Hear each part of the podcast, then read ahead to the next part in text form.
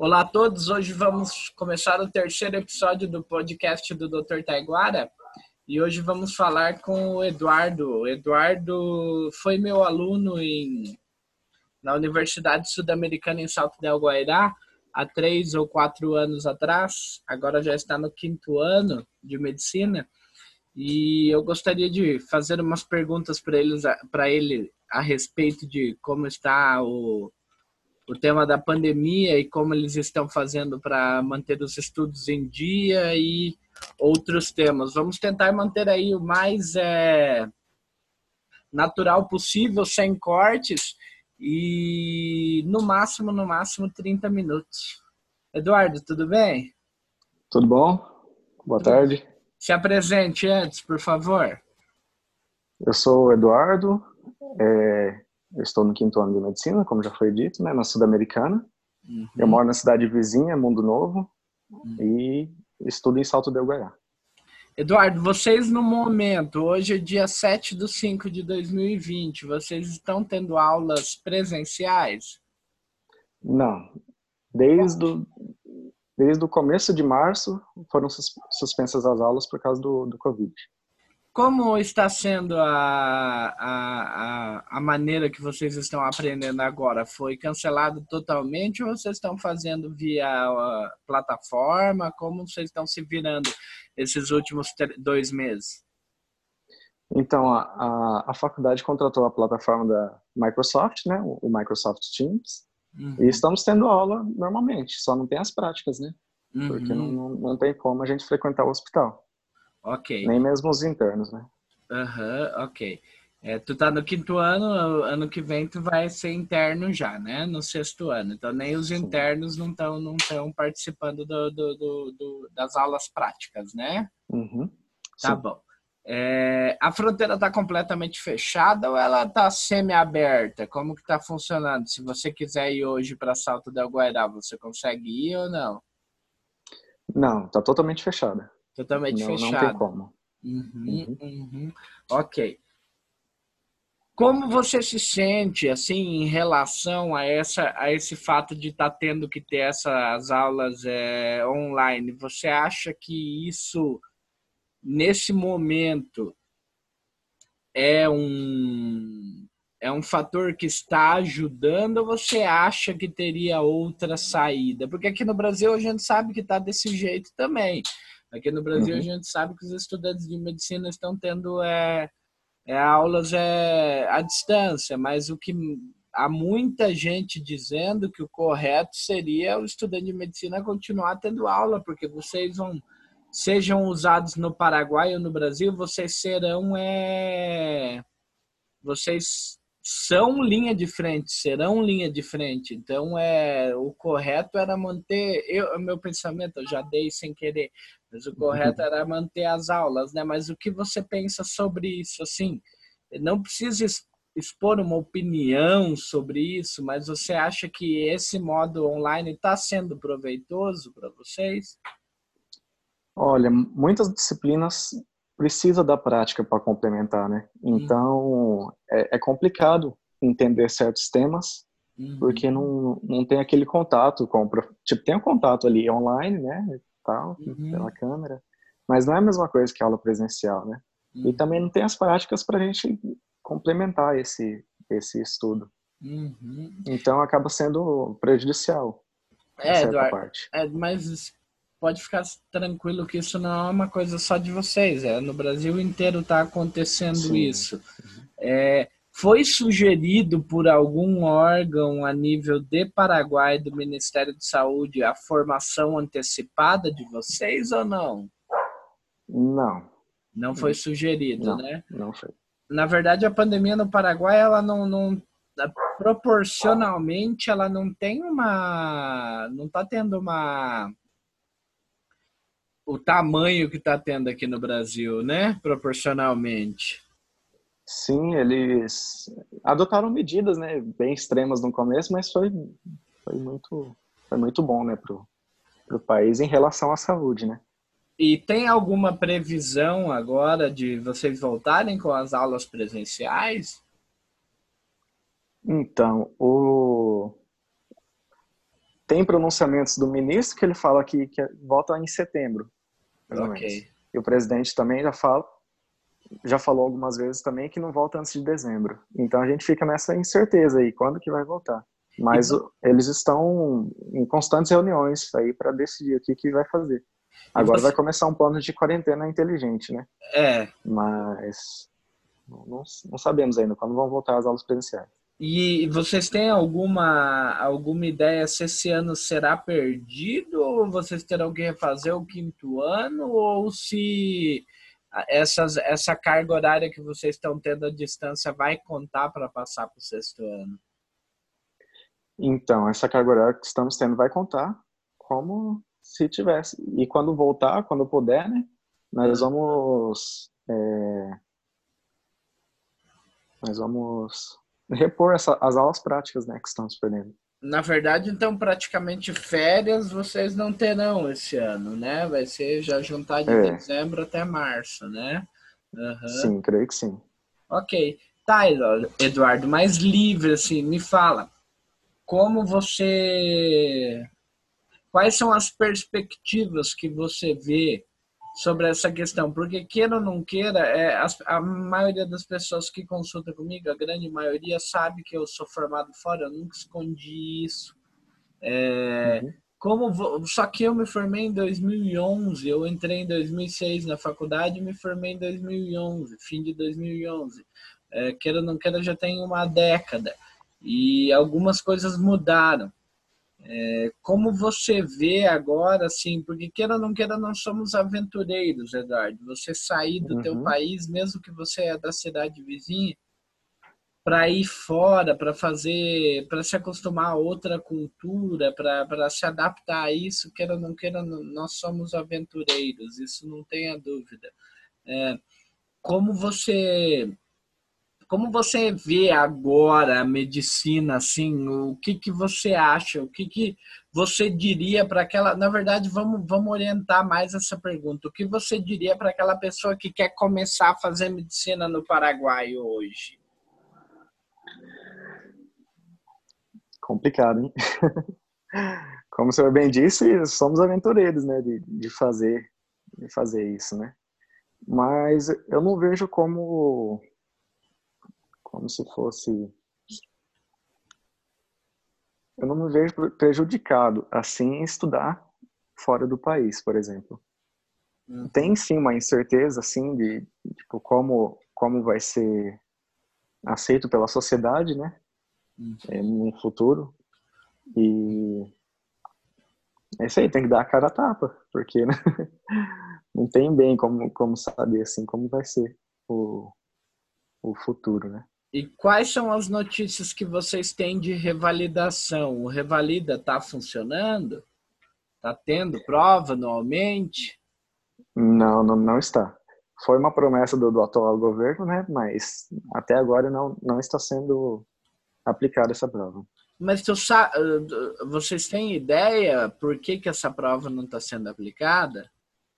Há alguma, alguma explicação para vocês? Não. Uhum. Ó, não, não eu, vou te, eu vou te contar o que eu sei. Eu não sei até que ponto é uma fonte verdadeira, mas é, o que eu sei é o seguinte. O que eu sei é que no último ano do Revalida deu tanta é, tanta gente que entrou conta pedindo revisão de, de perguntas e foram assim milhares, sabe, que entraram contra, uhum. inclusive moveram ações que até hoje não foram julgadas todas, não foram decididas todas.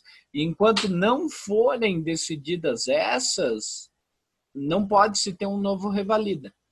O que eu sei é isso, só que eu não sei se essa fonte é verdadeira. O que é passado para nós é isso, é que não teve um novo revalida por causa da, da do que foi do, dos alunos que reprovaram e entraram com recurso e que esse recurso até agora justiça é lenta e que esse recurso, Sim. a revisão de prova também mudou o governo, é, não, não foi terminado esse recurso e por isso que não houve uma nova, uma nova prova. A UFMG e a UFMT vem revalidando ou você não sabe a respeito disso? Não sei. Essa questão de fonte também, eu ouvi, tipo, li, li uma matéria que não, não teria mais na UFMT. Só que eu não, não sei, né, da veracidade dessa notícia. É, eu sei que a UFMG parece, pelo que eu fiquei sabendo, continua. No, eu revalidei por ela, inclusive, não foi pelo Revalida.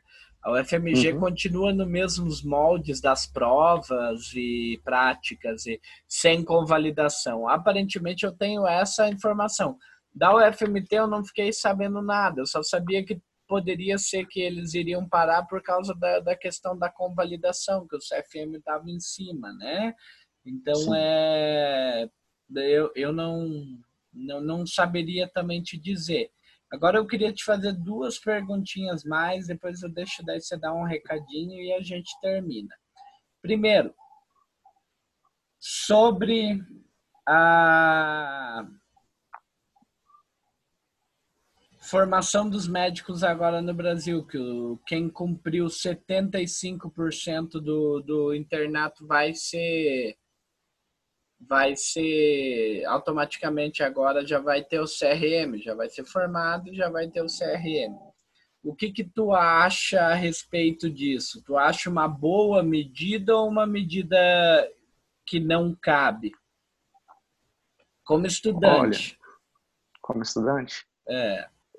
Eu acho que, que todas as formações não mesmo completas, não aportam tudo aquilo que a gente precisa saber. Sim, depende muito do, do, do, do, do empenho do aluno, né? Mas, mas acho que, que poderia, sei lá, ser, ser mais. E reduzir a carga horária, eu acho que seria prejudicial no, no ensino, né?